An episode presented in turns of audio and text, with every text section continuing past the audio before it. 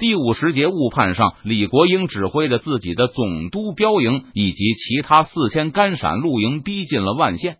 虽然这次清军质量还未必比得过上次的，但在李国英的统一指挥下，众将就算心怀怨恨，也不好发作出来。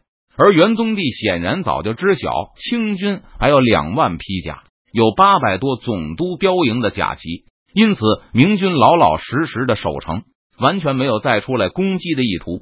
元宗帝并不知道李国英又只带来了五千披甲，不过就算他知道，也会继续守城。元宗帝认为自己已经占了很大的便宜了，他缴获的三千多套、近四千套装备，还抓到了近万的战俘。现在元宗帝就想着安心消化胜利果实，不要一个不小心又吐了出去。为了摧毁万县的军屯，李国英一赶到就下令攻城。他的理由和刘体纯当年对邓明说的差不多，那就是大军顿兵城下会有损士气，必须要进行一些战斗来维持军心。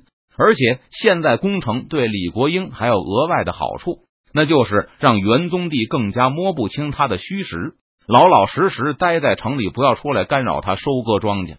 现在李国英对元宗帝的实力已经不再轻视，虽然他有重建的标营的几百骑兵。如果真爆发了激烈的野战，李国英也没有信心能完成彻底摧毁万县军屯的计划。万县城墙上到处都有岗哨，重点保守的城楼上更是站满的甲兵。所有的城门外都有一座掩护城门的营寨，让清军无法轻易靠近城楼。不过，就算清军能够靠近，也没有什么用，因为据来过万县的人观察，城墙上所有的缺口都被填补好了。好像城楼还被加高了一截，找了几个经验丰富的人近距离观察后，他们也证实了这个说法。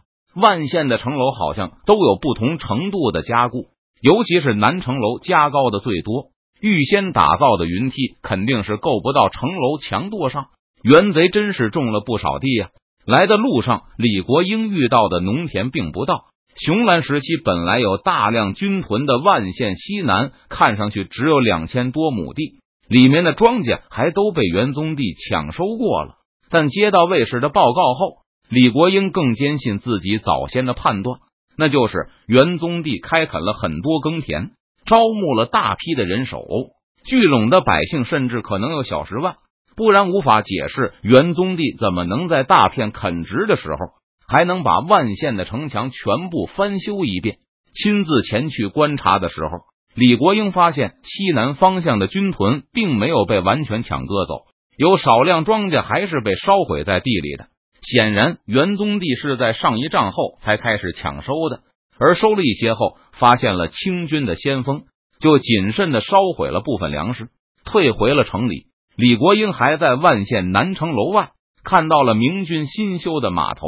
他和修船厂一起用石头的围墙保护起来，门楼外也有营寨庇护，和万县南门的门外营遥相呼应。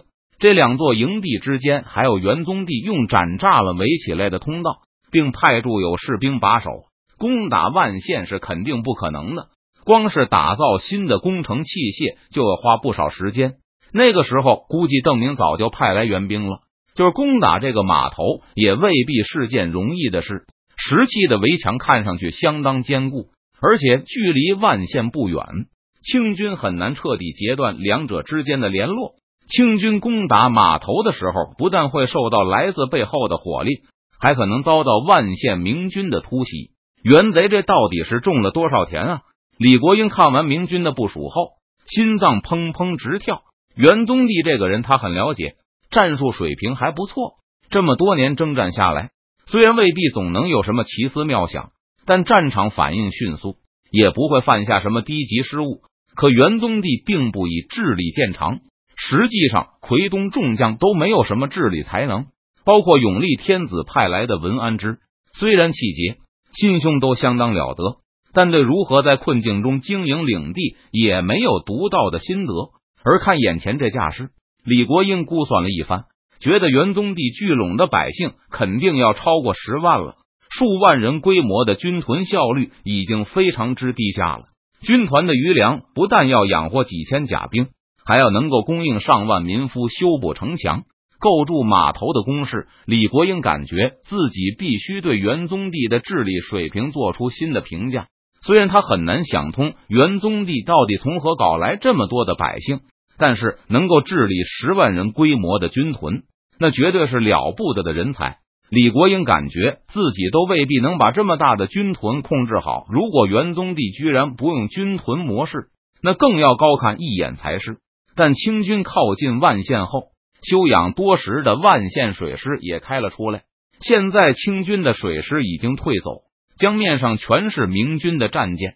把李国英的部队仔细观察了一番后，明军那几艘装了大炮的新锐战舰还开到江边。向尝试靠近码头的清军开炮示威，还有大炮，还有能装下大炮的战舰。李国英发现元宗帝不断刷新着自己对万县实力的估计。现在李国英已经完全拿不准元宗帝到底在万县这里聚拢了多少人力了。而且，如果元宗帝人力富裕的都开始修建炮舰了，那他的陆军到底实力如何？如果李国英处在元宗帝的位置上，他不会在只有几千甲兵的时候就开始不务正业的鼓捣什么炮舰，就像现在敌军来袭的时候，炮舰可没法保卫城池和外面的耕地。现在李国英越来越怀疑元宗帝的陆军实力不止几千甲兵。上次和张勇、王明德交战的兵力只是元宗第一部分的实力。万县周围有这么多的地好种吗？李国英没有来过万县，但听部下的报告。如果不运来大量的牲口和工具，万县这里的军屯产量上不去。养个一两万府兵和两三千甲兵是效率比较高，也不太容易引起矛盾的做法。当年三潭的规模稍大，就出现了不少内部纠纷。李国英越来越心虚，但还是只能硬着头皮继续进攻。如果让元宗帝再这么发展下去，那明年别说成都，就是万县，他都要打不过了。堂堂川陕总督，怎么能落到这般地步？连一个县的敌手都配不上吗？西南的军屯最靠近清军的方向，元宗帝抢收肯定也是从这里开始。既然这里的军屯都有少量是执行烧毁的，那其他方向上的耕地肯定还安然无恙。现在李国英只能一边小心谨慎的前进，一边认定元宗帝不敢出城逆袭，他连耕地都烧了。显然是认为野战无法战胜清军。如果能够烧了元宗帝的田，那接下来的一年，元宗帝就要忙于如何养活他不知道从哪里搜刮来的大批人口了。若是能收割走万县的大部分产出，现在李国英认定产量很可观，那重庆就赚大了。为了防备可能非常强大的明军出城袭击，清军不辞辛苦的在万县周围修筑营地。壕沟、鹿角是里三层外三层，明军没有主动出击，清军搜索队也始终找不到元宗帝的田都在哪里。一些雄蓝石器的军屯上面居然是野草横生，显然已经被荒弃很久了。元宗帝的田应该在万县那边，在万县西边的山地里搜索了一天，累得半死的搜索队对李国英报告：翻过万县北面的大山。应该就能看到贼人的田了。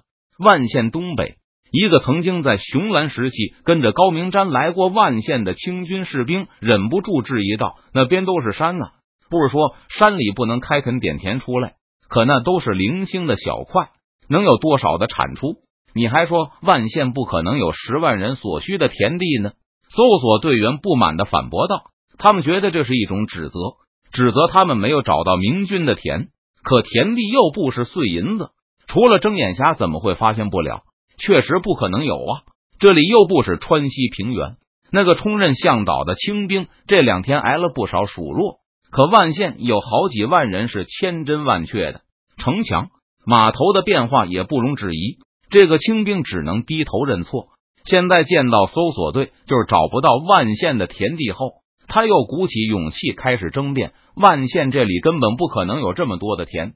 如果你没说错的话，一直旁听争论的李国英开口了：他没有来过万县，所有的了解都是从别人口中听来的。不过到了万县一天后，他也觉得这里的地势看上去不像是粮仓，那就是最坏的事情发生了，是成都在补给万县。这样万县确实不需要太多人口，因为不需要种地吗。而万县这么重视码头和战舰，也就说得通了。他们是在满足成都的要求，甚至可能是成都的命令。李国英听说过那个委员会的事，直到现在为止，他好像还没有听到元宗帝加入委员会的消息。他一直认为，这或许说明邓明和元宗帝之间有什么矛盾，可能是因为同在四川，所以有比较激烈的领土、人口竞争。但情况显然不像李国英期待的那样，成都居然可以完全供应万县的所需。这种后勤上的支援，除了意味着信任，也会带来相应的权力和控制能力。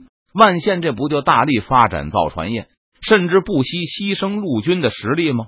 元贼，他没种田。李国英苦笑一声，几日来的辛苦奔波，整夜的视察营地、部署防御，让他感觉又快支持不住了，退兵。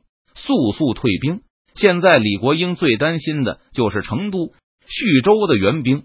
如果成都和万县的关系这样紧密，那派来的可能就不只是紧急出动的水师。